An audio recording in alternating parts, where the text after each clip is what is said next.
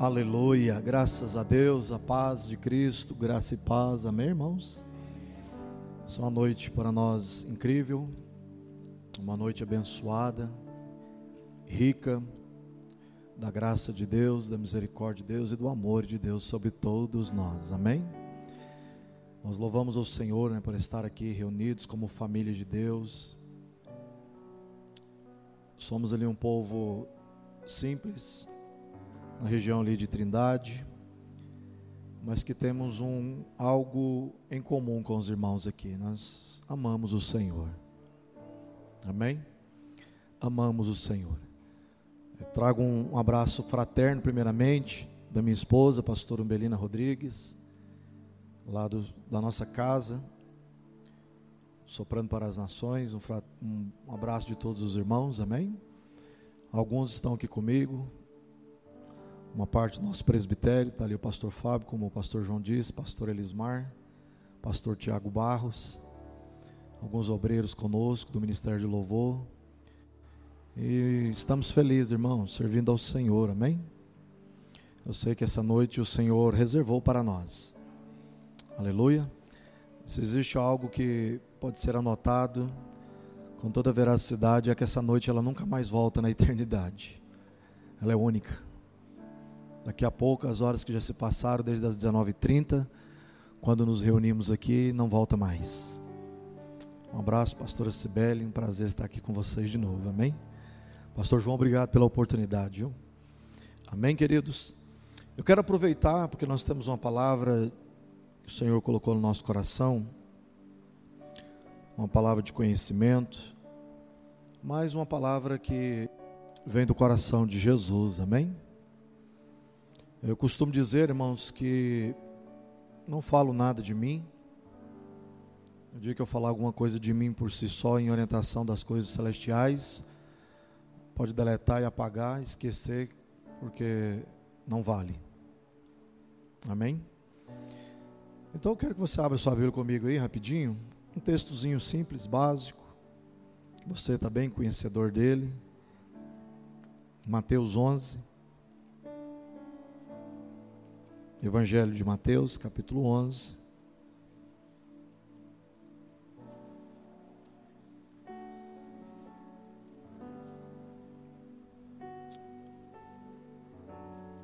Irmãos, eu amo ambientes de glória, amém? Foi cantada aqui uma canção, né? No ambiente de glória. Essa canção foi composta lá por um irmão do, desse ministério, lá do Mevanced, né? O Reuel. E é uma canção muito profunda, que nasceu no coração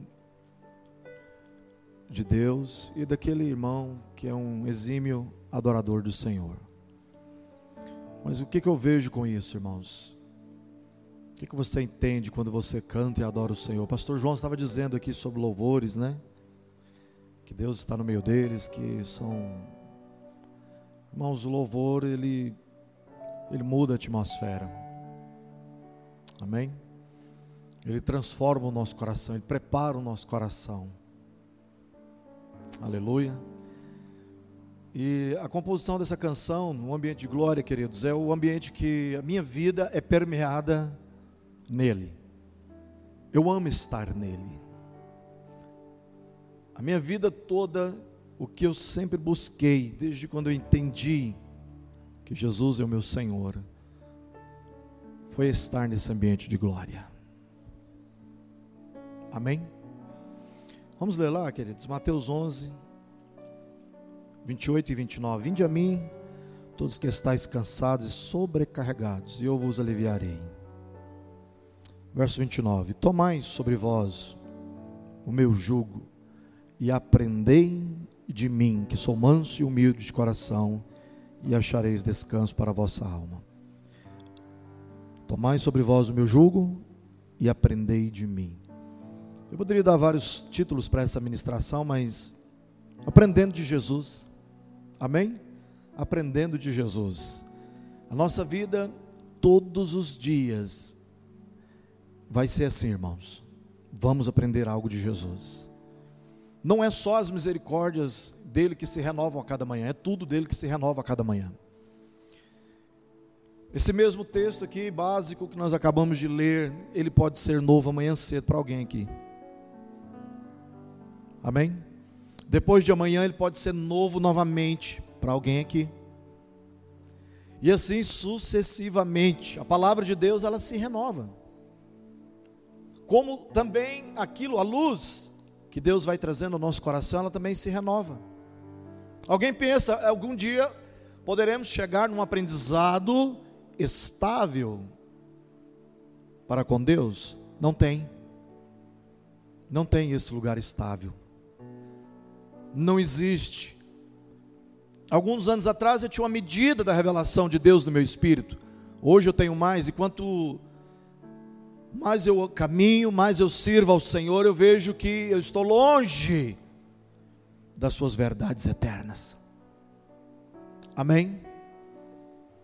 Porque a multiforme sabedoria de Deus ela é infinita. Infinita. Então vamos aprender um pouquinho de Jesus. Estamos em dias que muitas coisas têm sido reveladas. Sim. Todo o contexto, todo o cenário que nós estamos atravessando tem mostrado alguma coisa, tem apresentado alguma coisa para nós. Amém? São dias em que a igreja de Jesus tem estado mais ainda à mostra, em evidência. Eu não sei se você percebe isso, mas o meu espírito tem percebido muito isso. A igreja de Jesus, eu e você, amém?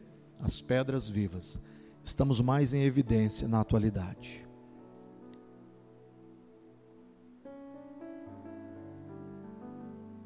Alguns olhos estão sobre nós. O primeiro deles, né? São os olhos do Senhor. Crônicas 16, 9 diz que os olhos de Deus passeiam por toda a terra, contemplando os maus e os bons. Esses olhos estão fixos em mim e em você, amém? Mas assim também nós percebemos a igreja e os que estão extra, fora da igreja, que não faz parte do mesmo corpo, da mesma comunidade, o mundo que nos cercam, ele está nos observando. Nos dias atuais, o cenário que nós estamos vivendo, irmãos, a igreja está sendo como uma vitrine. Ela está mais em evidência. O mundo nos assiste, as pessoas nos cercam. Querem um modelo de homens e mulheres de fé, de caráter, de conduta. Sim, Estamos num momento crucial. E esse momento ele reivindica homens e mulheres de altos níveis. Estão comigo, irmãos? Mas como eu digo isso, homens e mulheres de altos níveis em Deus. Só uma voz de esperança para toda a humanidade, irmãos. É a voz do Deus que eu e você servimos juntos. Amém? A igreja de Jesus na cidade está sendo assistida por meio das famílias, das escolas, das empresas, das universidades, por toda a sociedade de forma geral. Os filhos são a resposta. Amém? Eu e você somos a resposta. Aonde nós estamos inseridos? No meio das nossas famílias, no meio de nossas empresas, no meio das nossas universidades. Nós somos a resposta nesses ambientes. Amém? E o ambiente de glória, ele não pode ser apenas construído em cima dessa plataforma. O ambiente de glória precisa ser construído primeiramente no seu lar, na sua família, na sua casa. Aleluia. Aleluia, irmãos. Quão bom, queridos, eu vejo algumas vezes aí, assisto algumas lives do pastor João aí na segunda-feira, adorando a Deus com o violãozinho dele. Irmãos, que poderoso. Que poderoso você erigir um altar dentro da sua casa. Você promover uma adoração que contagia o ambiente da sua família. O seu lugar de repouso, de descanso e de sono. Estão comigo? Amém? Você atrai os anjos ministradores, você atrai para aquele ambiente os serafins ministradores. Nossa, pastor, tem tem essa possibilidade, irmãos, onde estiver um, um adorador em espírito e em verdade, Deus designa anjos para servir aquele ambiente. Aleluia. Amém? Inclusive aqui dentro, querido, às vezes você não vê, não tem percepção a olho nu, natural, mas aqui está permeado de anjos ministradores. Quando eu estava adorando, o Renato estava adorando aqui essa canção, no ambiente de glória, o Espírito de Deus invadiu meu coração, queridos. Uma chama me pegou por dentro, amém? E se tem uma coisa que me faz me entregar por completo é a presença dele no ambiente, que me faz mergulhar sem restrições, amém? Me lembro alguns anos atrás, eu e meu pai apenas, meu pai pastor Osmar, decidimos orar sentado num bate-papo na nossa sala da nossa casa. Já faz alguns anos, ainda era solteiro. E nós começamos a adorar. Tinha um primo que morava comigo, levita, o Lucas. Ele já pegou a violinha e puxou lá para a sala. E aquela glória foi incandescente, ela foi tomando o ambiente da nossa sala.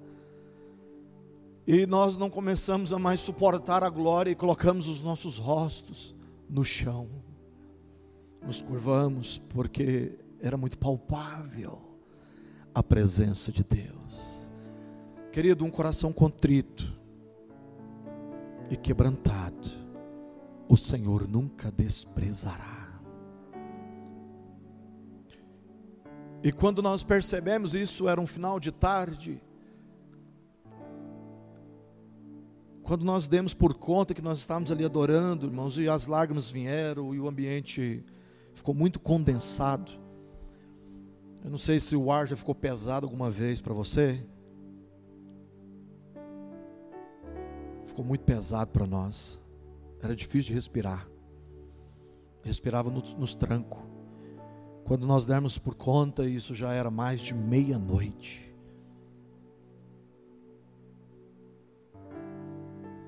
Essa foi uma experiência que outras. A minha mãe chegou depois e foi chegando meu irmão mais novo e nós ficamos ali, em família. Não foi ninguém chamado, ninguém convidado. Começamos a adorar e Deus foi tratando de puxar as pessoas. Experiências como essa, querido, eu tenho muitas delas marcadas aqui dentro de mim. Por isso que eu amo os ambientes de glória. Aleluia. Nesses ambientes Deus cura, nesses ambientes Deus salva, nesses ambientes Deus enche com o Espírito Santo. Aleluia. E é sem aquele esforço, né? Vem cá para você receber e te sacode sua cabeça para cá, para cá, para rolar, dá um róis. Não. Deus começa por si só a fazer todas as coisas. Aleluia. A cura vem, milagres pipocam. Somente Ele, irmãos, tem todas as respostas que nós temos de perguntas dentro de nós. Aleluia. Somente Ele pode mudar algumas concepções dentro do nosso coração. Aleluia. Deixa eu tentar seguir aqui. Quem que liberam os filhos são uma resposta. Os filhos exalam o bom perfume de Cristo. Os filhos liberam uma fragrância perfeita e agradável diante das narinas do nosso Deus. Todos que o cercam, somos a igreja que está sendo mostrada, apresentada, colocada em exposição pelos séculos dos séculos. Temos então o encargo de manifestar como filhos obedientes as maravilhas de Deus. Amém? Pois há uma grande distinção entre uma igreja de cargos e uma igreja de encargos. Há uma grande diferença. Quando só recebemos cargos, só recebemos ordens, só recebemos direção, isso é cargo. Mas quando nós assumimos o encargo no nosso espírito, damos a resposta devida a Deus. E isso soma com a comunidade que você serve. Aleluia. Isso vai somar sim. Porque não nada que Deus queira fazer de forma dispersal, única. Não, Deus quando olha para todas as coisas, ele pensa na família dele. Amém, meus irmãos. Ele pensa na família dele. Por isso somos igreja. E o encargo nos gera uma responsabilidade. O cargo não, eu te nomeio e você é isso agora. Então você vai fazer só isso, bonitinho. Viu, Jorge? Você vai só tocar teclado. Estou te dando esse cargo, tecladista da igreja. Isso é cargo, irmãos. Mas quando Jorge assumiu o encargo no seu espírito, o teclado vai ser só um instrumento para ele realizar grandes coisas em favor do reino de Deus. Estão comigo? A igreja de cargos vive de oportunidade, de performance. Enquanto a igreja de encargos assume a sua identidade de filhos obedientes. Grave isso, irmãos. Filhos obedientes. Vou falar um pouco sobre isso, tá bom? Filhos obedientes que promovem o reino de Deus. Grave isso. Reino de Deus, não reinos de Deus. A chave é o reino e não reinos. O reino de Deus é singular e não está no plural. Enquanto a construção de reinos são totalmente humanas. E o que Deus promove é o seu reino e não os reinos que são totalmente divididos. Estão comigo, queridos? Uma igreja, ela pode ter diversos ministérios, mas em favor de um único reino. Aleluia. Nós temos igreja no Brasil, irmãos, maravilhosa. Uma, uma dessas igrejas, ela tem mais de 200 ministérios dentro de uma mesma igreja. Mais de 200 ministérios. Mas todos fluem numa mesma causa. Nós precisamos estar na mesma casa, mas também lutarmos pelas mesmas causas. Faz sentido? Amém? Porque um reino dividido, o que, que Jesus disse sobre isso, irmãos? Não subsiste, não permanece, não prevalece. Aleluia. Então, a oração que ele ensinou foi qual, irmãos? Mateus 6, verso 10. Venha o teu reino. Seja feita a tua vontade, assim na terra como no céu. Venha o teu reino. A Bíblia nos ensina sobre tipos de filhos existentes em nosso meio. Sim. A Bíblia é enfática em nos apresentar filhos com adjetivos. A Bíblia fala de filhos de Deus e filhos de Belial. Já notaram?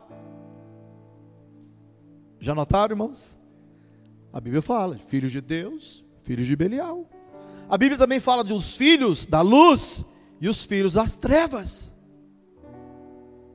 Isso são tipos de filhos existentes. Mas filhos das trevas, sim, está na Bíblia, irmãos. Eu não vou ler tudo com você porque não dá, viu, irmãos? Amém? A Bíblia também fala de filhos da obediência e filhos da desobediência. Eu vou mostrar para você esse hoje, tá bom? Amém? Filhos da obediência, filhos da desobediência. A Bíblia também fala de filhos da paz e filhos da ira. Irmãos, alguns termos bíblicos para mim me me gera um temor muito violento, não sei em você. Amém? A Bíblia, quando fala algumas coisas assim tão enfáticas, me gera um temor muito grande. Filhos da ira, sim. Filhos da ira. Mas vamos lá, eu quero destacar dois pontos com os irmãos. O primeiro deles é filhos da obediência. Filhos da obediência. Vamos ler lá um texto? 1 Pedro, finalzinho da Bíblia já, 1 Pedro, capítulo 1, verso 14. Hebreus, Tiago, Pedro, 1,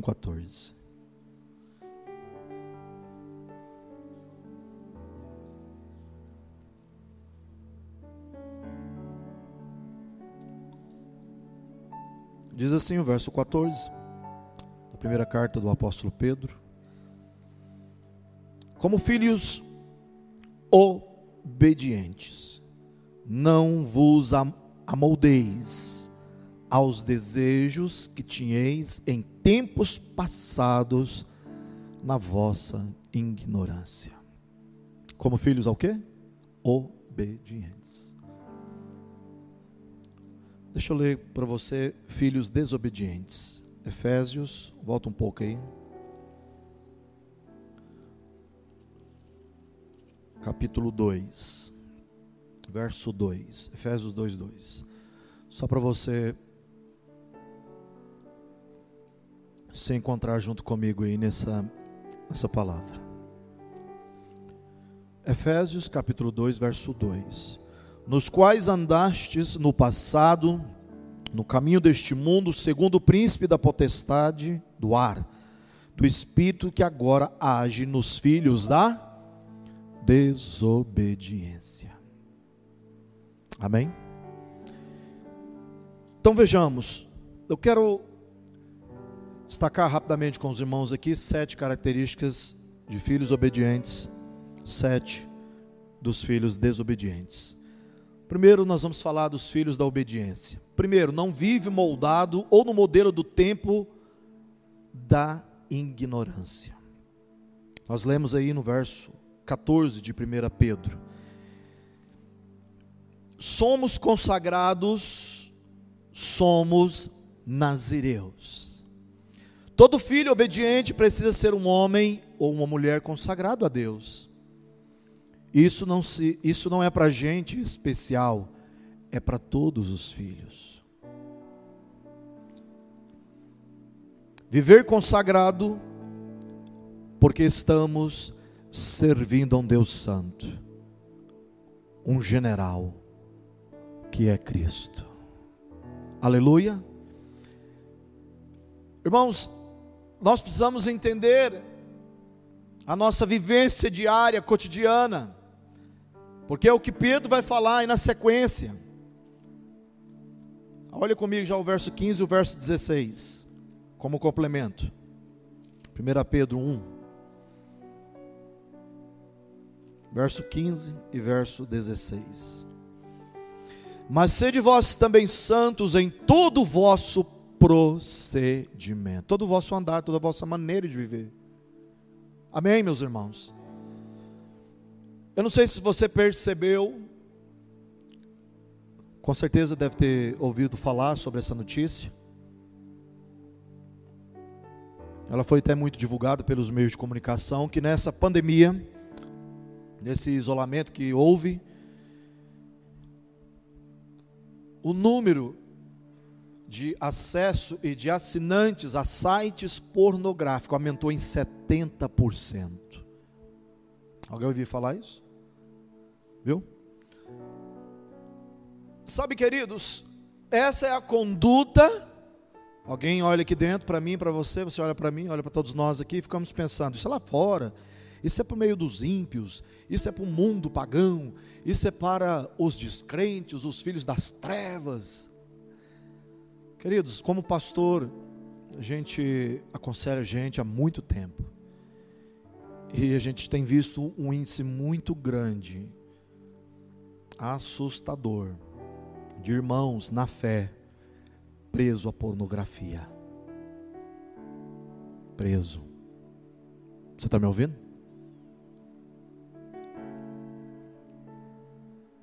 Sabe, queridos, hoje nós precisamos mudar e entender o que a palavra de Deus nos pede. Se nós fôssemos falar aqui de mais outras áreas, nós poderíamos destacar muita coisa. Mas Deus está nos pedindo um modelo, Deus está nos pedindo um modelo de proceder, de agir, de pensar, de viver, que seja santo.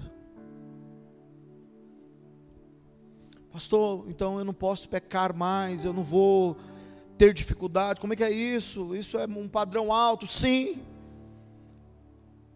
Quem diminuiu o padrão do evangelho, irmão, está diminuindo o que Deus estabeleceu. Isso é um problema sério. A vida cristã, ela tem um padrão. Amém? O seu padrão é a cruz. E nós temos que estar pregado nela, mortificado. Aleluia. Versículo 16. Pois está escrito: Sereis santos, porque eu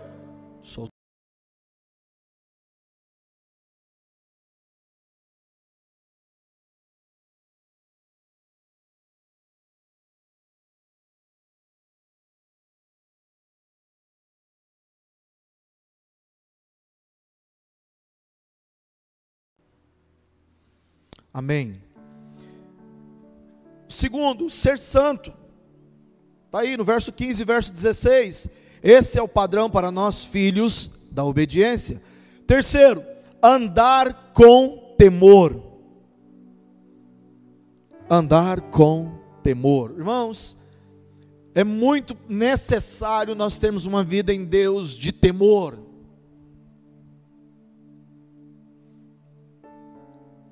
Quantas pessoas, irmãos, perdem o temor da palavra de Deus? E pensa que perdendo o temor da palavra de Deus, ele não está perdendo o temor de Deus. Irmãos, Cristo e Sua palavra, Deus e Sua palavra é uma coisa só, são fundidos. Deixou de honrar a palavra, perdeu o temor de Deus. E isso, você bem sabe o que a Bíblia diz, que o salário do pecado é o que, irmãos? É a morte. Quantos irmãos caminharam, talvez comigo, com você, comigo já caminharam vários, alguns anos atrás, que hoje voltaram para a bebida, Jorge. Estão bebendo de novo, pastor, sentando em mesas. E aí eu pergunto para você e para mim, isso não te assusta não, irmãos? Isso não te mexe com você não? Ou você só sabe criticar? Ah, é vagabundo mesmo, nunca quis servir a Deus. Isso não presta, não. Isso é lá é ruim. Não, irmãos, eu choro por dentro, aqui dentro, ó. Quando eu vejo lá uma foto na rede social de uma pessoa que caminhou comigo na fé, orou a Deus, adorou a Deus em vigília, sei lá onde, estava sentado comigo numa reunião como essa, mas hoje ela está lá no lamaçal do pecado de novo, isso me rebenta, me corta por dentro, me destrói. Isso faz com que os meus joelhos encostem no chão e ore pelaquela pessoa para que os olhos dela sejam abertos. Mas a falta de temor, irmãos, ela traz uma insensibilidade às coisas de Deus muito grande. Muito grande. Uma insensibilidade muito violenta. 1 Pedro 1,17: Andai com temor durante todo o tempo da vossa peregrinação. Somos peregrinos aqui na terra, amém, irmãos? Estamos todo mundo aqui de passagem. Sim ou não, irmãos? Amém? Então, Pedro está nos aconselhando: andai com temor durante quanto tempo? Aqui na minha Bíblia diz que é o tempo todo, enquanto foste peregrino aqui na terra. Se chamais de pai aquele que julga segundo as obras de cada um, sem discriminação de pessoas. Provérbios 9, 10. O temor do Senhor é o que? O princípio da sabedoria. Quarto, sabermos honrar o sangue de Cristo. Irmãos, pessoas que voltam tudo para trás na sua vida, regressam na sua caminhada de fé, desonra o sangue de Jesus. O sangue precioso que foi derramado no Calvário, no Gólgota.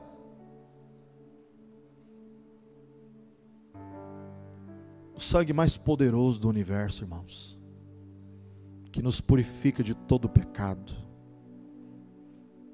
Amém. Amém. Sangue puro, imaculado. Sangue que regenera o homem, sangue que foi resgate.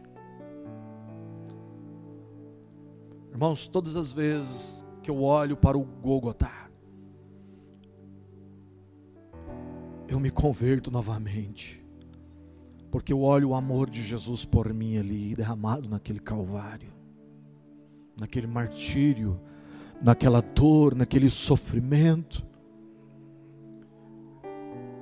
E se eu desobedeço, se eu faço algo que contraria a sua vontade, irmãos, a primeira coisa que eu tenho que fazer é me arrepender. Amém? É me arrepender. É desejar ir para aquele morte também junto com Cristo e morrer ali. A minha morte carnal. Para que a vida de Jesus se manifeste. Estão comigo?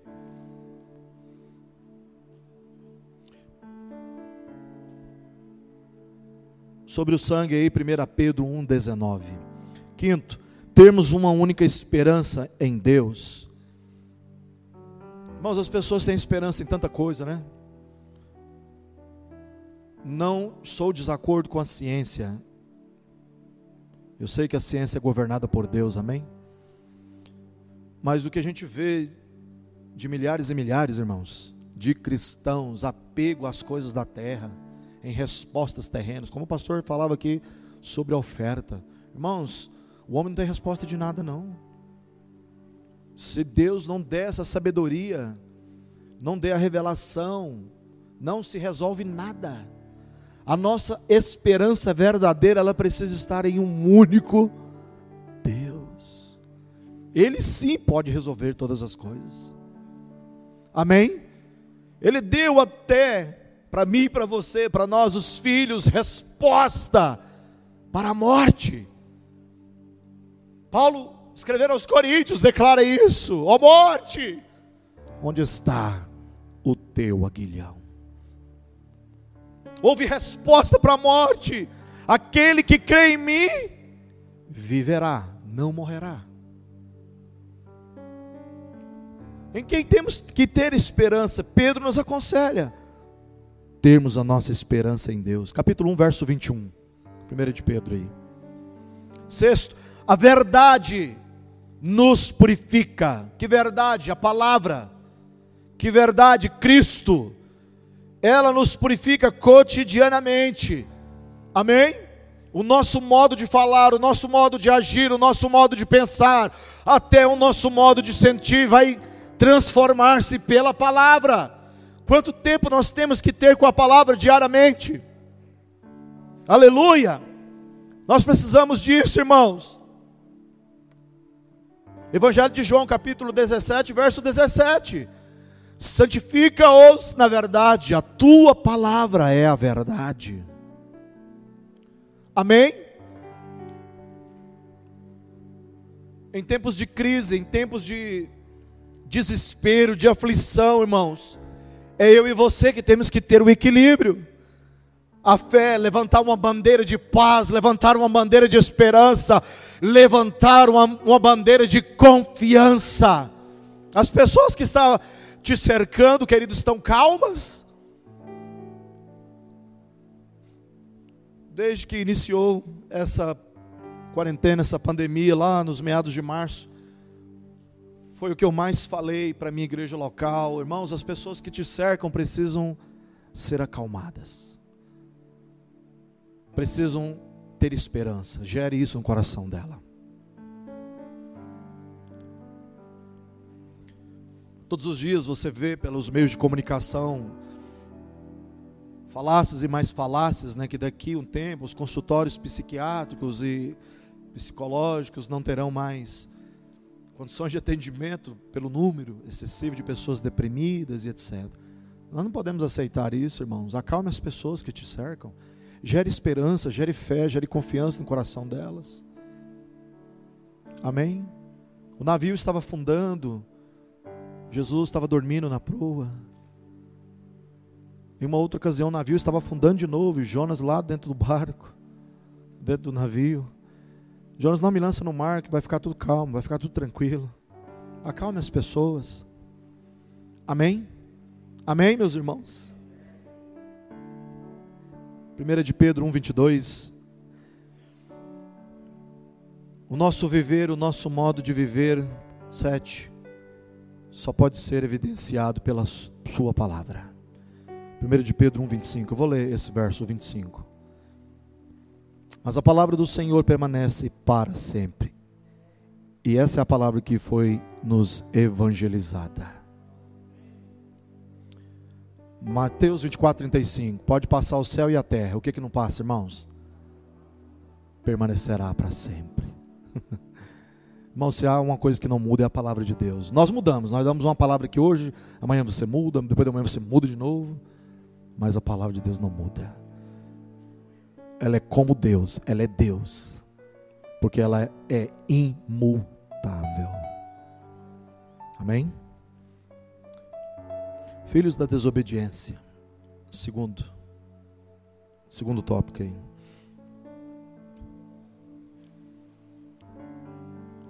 Já li com você Efésios 2:2, amém? Para você se situar comigo. Primeiro, os filhos da desobediência são governados por forças malignas, tanto na carne como na mente. Amém? A gente pensa que a pessoa que peca demais, que tem uma vontade muito violenta, né, na carne, pecar e tal, tal, que é o pecador de fato, que é o filho da desobediência de fato.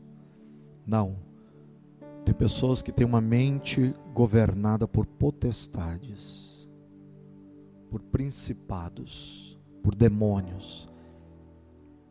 Essas mentes, elas trabalham é, em xeque para desfazer a palavra de Deus. Sabiam disso? Não são os ateus, viu? Que não confiam em Deus, não. Deixa eu dizer para você, Muitas dessas pessoas estão até no nosso meio. Não se assuste. Sim. Eu já tive diretamente com situações semelhantes. Pessoas que trabalham te ouvindo o tempo todo para desfazer o que você fala de verdade. Mas se há uma coisa que é ela é irrevogável, irmãos, é a palavra da verdade.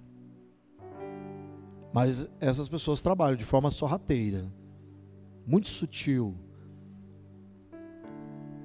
para desfazer e gerar falta de credibilidade na voz profética de Deus. Tá certo? São homens, são pessoas inimigas, inclusive da cruz. São inimigos da cruz. Paulo fala sobre isso.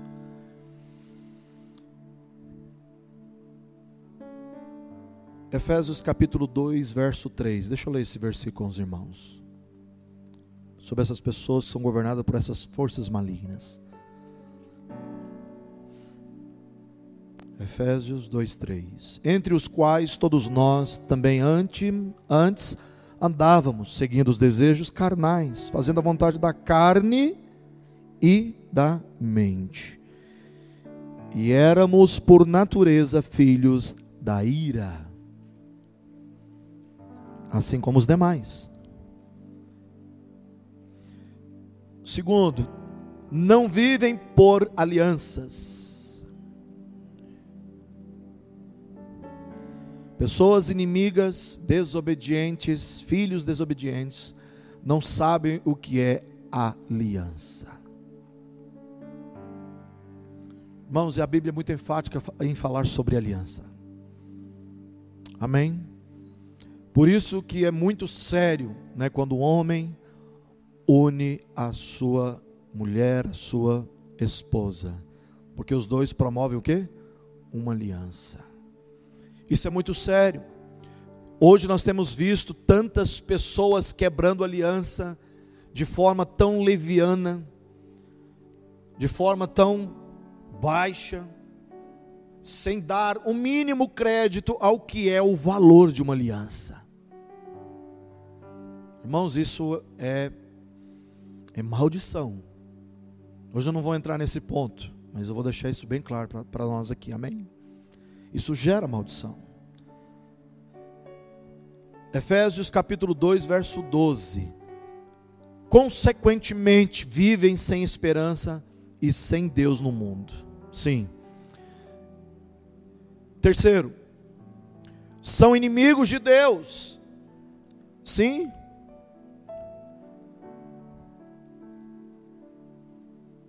Alguém já teve experiência aqui? Não precisa me responder, mas fique com você. De você estar lutando para colocar famílias na presença de Deus, e em contrapartida, paralelo a você, outras pessoas trabalhando para tirá-las da presença de Deus? Já viram? E agora eu te pergunto: essas pessoas eram quem? Incrédulas? Que não conheciam Jesus? Se fosse, era normal. Eu já tive problemas com outras famílias que se dizem, entre aspas, cristãs, servas de Deus, segundo eles, homens e mulheres de Deus, trabalhando para que essas pessoas não se chegassem ao Evangelho. Aí eu pergunto para você, nós falamos aqui no início, um reino dividido vai para onde, irmãos? Para lugar nenhum. Desaba. Sim ou não? Não funciona. Por isso são filhos da desobediência, viu, pastor? E vão passar para um outro nível filhos da ira. Quem era aquela turminha lá de Moisés que foi engolida lá? 250 pessoas. Eram incrédulos? Eram pessoas que não conheciam o Deus de Israel? Que não tinham experimentado o poder de Deus? Quem era aquele povo lá, irmãos?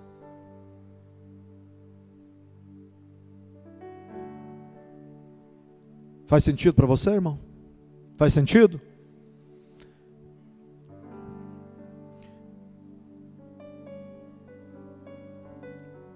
Olha só um perfil de filhos da desobediência aqui, ó. Inclusive era até filho de sacerdote. O sacerdote Eli. Abra comigo lá, 1 Samuel, lá no Antigo Testamento, capítulo 22, do verso 22 ao verso 25. 1 Samuel 2, de 22 a 25.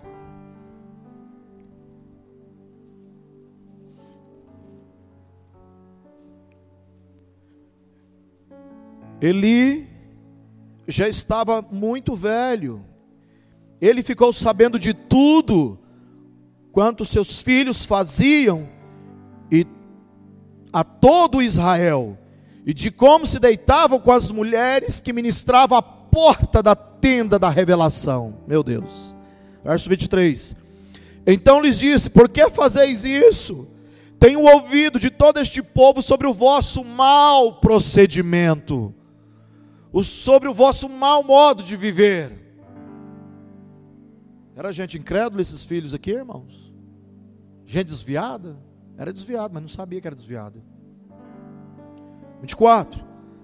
Não, meus filhos, os comentários que ouço se espalhando entre o povo do Senhor não são bons. Agora, isso aqui, me, isso aqui mexe comigo, irmão. Isso aqui me gera um temor violento. Verso 25, olha aí. Se um homem pecar contra outro, Deus o julgará. Mas se pecar contra o Senhor, quem intercederá por ele? Agora, quem que é que tem a capacidade de pecar contra Deus? Os incrédulos que não conhecem Jesus, que nunca ouviu falar de Jesus?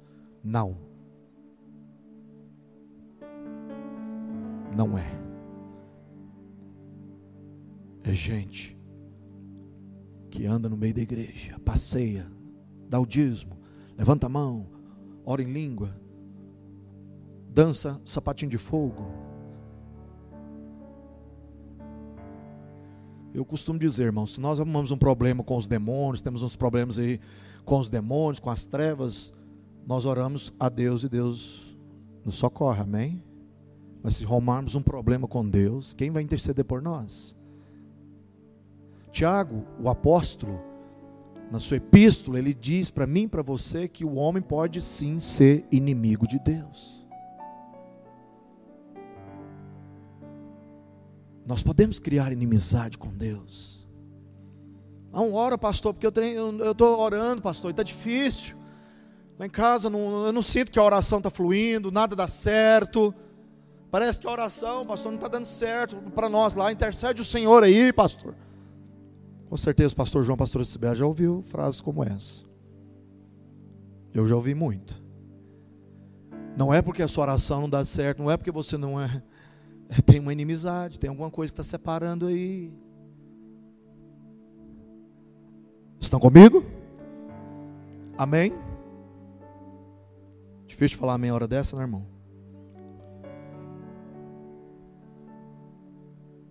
Olha só o final do verso 25. Mas eles não ouviram a voz do pai, pois o Senhor queria matá-los. Pois o Senhor queria matá-los. Capítulo 4, ou ponto 4 do segundo tópico em nós. São inimigos da cruz. Filipenses, rapidinho lá, capítulo 3, verso 18. Carta de Paulo aos Filipenses.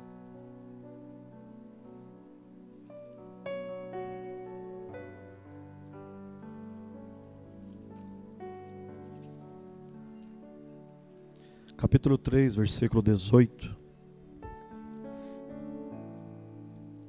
Porque há muitos sobre os quais vos falei diversas vezes, e agora vos digo até chorando, que os tais são inimigos da cruz de Cristo. Você acha que Paulo estava falando de gente que não conhecia a Cristo, irmãos? Que não conhecia a lei? Não. Paulo estava escrevendo uma carta à igreja que, às, às igrejas que estavam em Filipos. E estava alertando os irmãos lá sobre outros irmãos, entre aspas, são inimigos da cruz. Olha só o verso 19. O fim deles é o que? Perdição. O Deus deles é o estômago. E a glória que eles têm baseia-se no que é vergonhoso. Eles se preocupam só com as coisas terrenas. Acho que eu completei aqui um pedacinho que o pastor João disse sobre as ofertas, coisas terrenas. Me torno inimigo da cruz quando não quero tomá-la em meu viver diário pois o próprio Jesus disse que devo tomá-la diariamente na minha vida. Isso foi Jesus que disse, amém? Que eu e você precisamos carregar a nossa cruz. Temos que ter a nossa cruz diária, bem evidente, irmãos. Lucas 9, verso 23. Eu não vou ler, se quiser anotar, anote. Quinto, tudo é normal, tudo é racional, tudo é o homem. Isso é humanismo. Estrela demais, popstar demais, a unção ali, isso é humanismo. Não, a unção aqui, irmãos, é para todos. Domingo passado eu comecei nosso culto na nossa igreja local e disse na abertura: a unção depende de, de corações sedentos. De corações sedentos. Ela, e, ela, e ela desata de forma abundante, poderosa e sobrenatural quando nós transformamos o ambiente em uma atmosfera profética. Essa unção vem, irmãos, fresca. E não é para meia dúzia, não é para o pastor apenas, não, é para todo mundo. E a unção, quando vem, queridos, ela tem finalidades. Quebra o jugo, despedaça as cadeias. Estão comigo? A Gênese diz a gênese dessa história está na história de Caim e Abel, sobre o humanismo. Gênesis capítulo 4. Quando Caim nasce, Eva declara: Adquiri um varão com o auxílio do Senhor. Gênesis 4, verso 1. Isso é raiz de humanismo. Ad, olha só a frase: Adquiri um varão com o auxílio do Senhor. Onde a ação do ser humano está em primeiro lugar, em primeiro plano. E Deus Deus aparece apenas como coadjuvante. Isso é ação humanista. O humanismo quer matar o cristianismo. Irmãos, você não tem noção do tanto de humanismo que nós temos dentro das nossas igrejas no Brasil. É assustador. Eu não tenho nada contra a profissão de coach. Mas preste atenção. Púlpito é lugar de profeta, homem de Deus e mulher de Deus. Estão comigo, irmãos? Me desculpe, mas esse é o meu conceito sobre isso. Quer fazer suas demonstrações, suas prédicas? Pode fazer, mas não tente levar o evangelho junto. O Evangelho por si só é o Evangelho de Jesus. Enquanto o objetivo do inimigo é a perdição de muitos, o objetivo do amigo é a salvação de todos. Sexto, os desobedientes, os filhos da desobediência, não suportam a verdade. Irmãos, infelizmente tem pessoas que gostam de ser lambida a vida inteira em suas feridas. Na minha Bíblia e na sua Bíblia tem uma história, um relato muito interessante sobre um homem cheio de chagas, que você conhece o nome dele. Quem é? Lázaro. E a Bíblia minha e a sua Bíblia diz que Lázaro estava à porta do rico sofrendo dores, e os cães vinham fazer o quê? Lamber as feridas. Que tipos de ferida nós podemos aplicar para os nossos dias? As nossas emoções que nunca se convertem, irmãos, que é a alma purinha.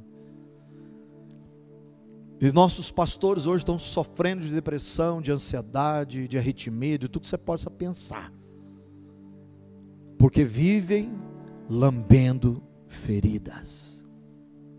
Não, irmão, ferida, você passa escova, joga a água lá, faz a atadura, joga o metiolate daquele da minha época, daquele que parecia álcool. Quem se lembra desse metiolate? Estava ralava o joelho, pastor jogava, traz o metiolate. Menino, era mais dolorido o metiolate que o ralado, Jorge. Você entende, irmão? Não adianta nós, eu não estou falando de ser grosso ou mal educado, eu estou falando de ficar lambendo a mesma coisa a vida toda, cinco anos, dez anos, e aquele mesmo probleminha de alma, aquela mesma coisinha que não muda, não rompe, não sai do lugar. É só cão que lambe ferida, e tem muitos profetas e pastores, diz a Bíblia, Apocalipse, Jeremias, que fala que esses pastores que lambem são cães também que ficam lambendo feridas. Só que esses cães, uma hora, vai comer sua carne, como comeu a carne de Jezabel. Com cuidado. Então, às vezes, aquela verdade, irmãos, dói naquela hora. Mas passe o tempo, a ferida cicatrize e você é um novo homem com uma nova postura, uma nova identidade. Aleluia. Pronto para fazer aquilo que Deus te chamou para fazer. Deus tem algo com você que não tem comigo, é com você. E os homens de Deus, os pastores, os homens de Deus, mulheres de Deus, os profetas estão aqui para te dar destino para isso, irmão, para te empurrar logo, para você sair do ninho, igual a mamãe águia faz. Ela chega lá e começa a empurrar os filhotes de cima da montanha, vai voar. Chega uma hora que precisa voar. Aleluia. Quantos pode dizer amém? Sexto, não suporto a verdade. Já falei, eu vou só dar a referência, não vou ler, os irmãos lêem em casa depois. 2 Timóteo 4, de 3 a 5. Não suportam a verdade. Sétimo e último, são infames. Filhos desobedientes são infames. Gostam de descobrir o que deveria estar coberto. Infâmia. Irmãos, como essa doença vive dentro das nossas igrejas, são é um tumor dentro das nossas igrejas. Gente infame que não consegue olhar para o defeito do outro e cobrir. Não, tem que sair falando para um, sai falando para outro, comenta com um, comenta com o outro, vai e liga para o pastor do outro ministério, conta tudo para ele, vira aquele inferno. E a minha Bíblia diz que nós precisamos aprender a cobrir. 1 Pedro, eu vou ler isso com os irmãos. 4, verso 8. 1 de Pedro 4, verso 8.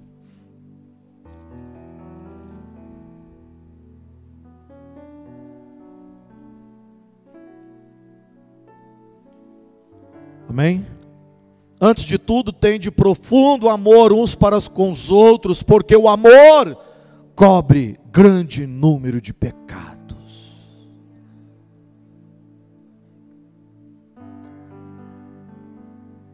Irmão, se você não puder orar, fecha a boca.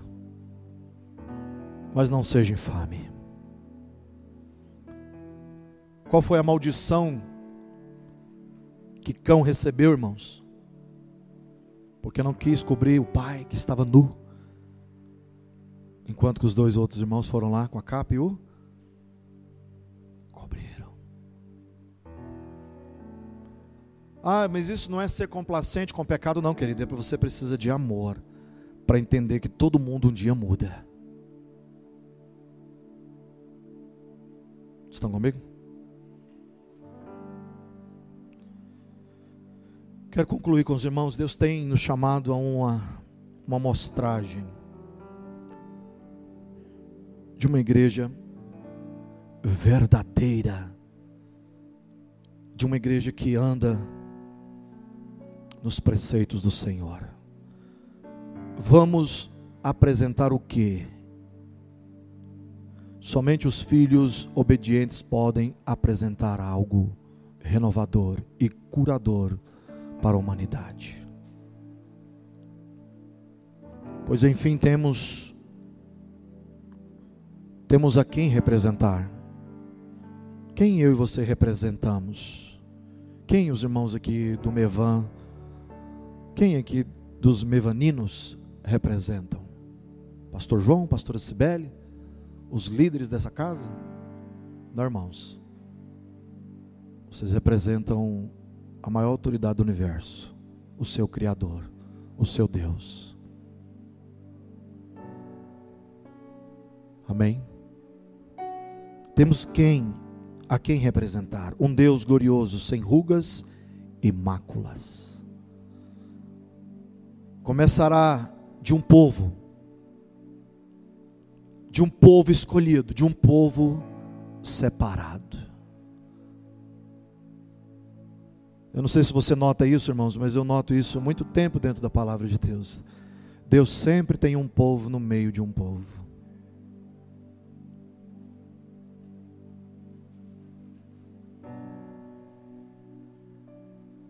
Deus sempre tem um povo no meio de um povo. Por isso muitos são o quê? Chamados, poucos escolhidos. O caminho é estreito, irmão.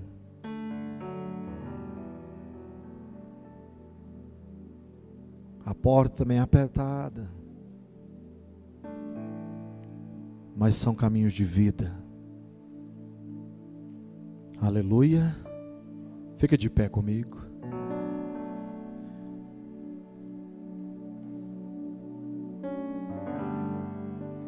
Em 1 Pedro 4, de 17, você não precisa abrir, eu vou só ler para você, diz assim: 1 de Pedro 4, verso 17. Porque chegou a hora de começar o julgamento pela casa de Deus. E se começa por nós, preste atenção. Qual será o fim daqueles que desobedecem ao evangelho de Deus? Tá aí, ó, 4:17. Depois você lê na sua Bíblia. 1 de Pedro 4:17. O prumo, irmãos, sempre primeiro vai passar por nós. Não adianta nós queremos cobrar tudo lá fora. Se nós que somos o maior modelo e referencial para a história, para a humanidade, de adoração, de serviço, de, de servir uns aos outros, nós somos o maior modelo, a igreja. Amém? Não adianta querer cobrar das pessoas, da política, disso, daquilo, dos padres. Se nós aqui, queridos, não somos um modelo. O prumo aqui primeiro. E esse prumo é pesado, irmãos. Esse prumo é pesado, pastor João. A quem muito é dado, muito será cobrado, irmãos. Amém? Senhor, nós te louvamos, nós nos rendemos a Ti. Obrigado, Senhor, por Tua palavra. Obrigado por tudo que o Senhor nos permitiu viver neste lugar. Nós te adoramos e nós te exaltamos. Oh, Sheikabanassou Kandaramas. Vem, Senhor, toca-nos com a tua glória, edifica-nos Sustenta-nos, ó Pai, dia a dia pelas Suas misericórdias. Nós te amamos, nós te amamos, nós te adoramos. Oh, Sheikha Badarabasoka Badarabas. Ei, Sheikha Badarababashodarabas. Te adoramos, Jesus nos rendemos nesse ambiente de glória. Toca no Senhor, nos leva daqui, Senhor, tristes conosco, mas felizes por Sua palavra, felizes por entender, Pai, a Sua proposta.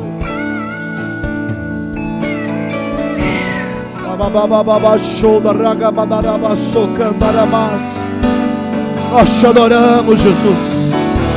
Nós nos rendemos a Ti, Jesus.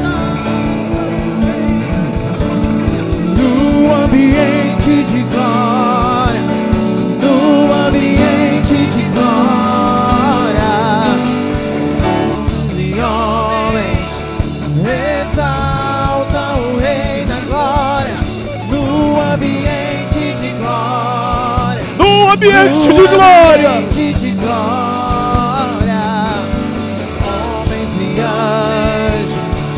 exalta o Rei da Glória. Ei,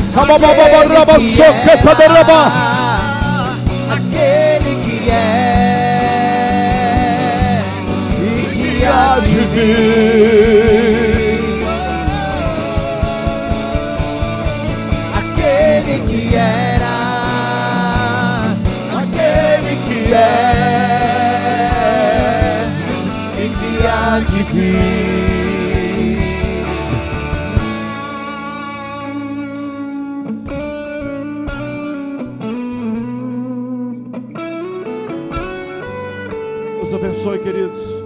Feliz de estar aqui com os irmãos. Até uma próxima. Em nome de Jesus. Deus abençoe, pastor. Quero fazer uma oração, irmãos. Muito pontual que o pastor Igor ministrou aqui a nossa casa nessa noite. Queridos, que nós possamos escolher sermos filhos da obediência. Que nessa noite nós possamos, debaixo da graça de Deus, conseguir sermos os filhos da obediência. Senhor, nós oramos para que essa palavra, Deus, encontre um lugar fértil em nossos corações. Ajuda-nos, Senhor, a cumprirmos, a darmos uma resposta ao Senhor, uma resposta a esta terra. Ajude-nos, Deus Pai, a sermos os filhos da obediência. Todas as vezes que formos tentados, ó Deus, todas as vezes que, que formos, ó Deus, aliciados a participar como filhos desobedientes, a graça e o amor do Senhor possa nos tirar deste lugar colocar novamente no lugar chamado propósito, chamado obediência, chamado uma resposta a este chamado que o Senhor tem aos teus filhos, para que possamos manifestar como filhos, manifestar na cidade, na empresa, na igreja, no trabalho, em o nome de Jesus. Amém. Glória a Deus, queridos. Vamos para casa abençoados, debaixo desse entendimento. Obrigado, pastorinho. Deus abençoe. Domingo, às 18 horas, estaremos todos aqui.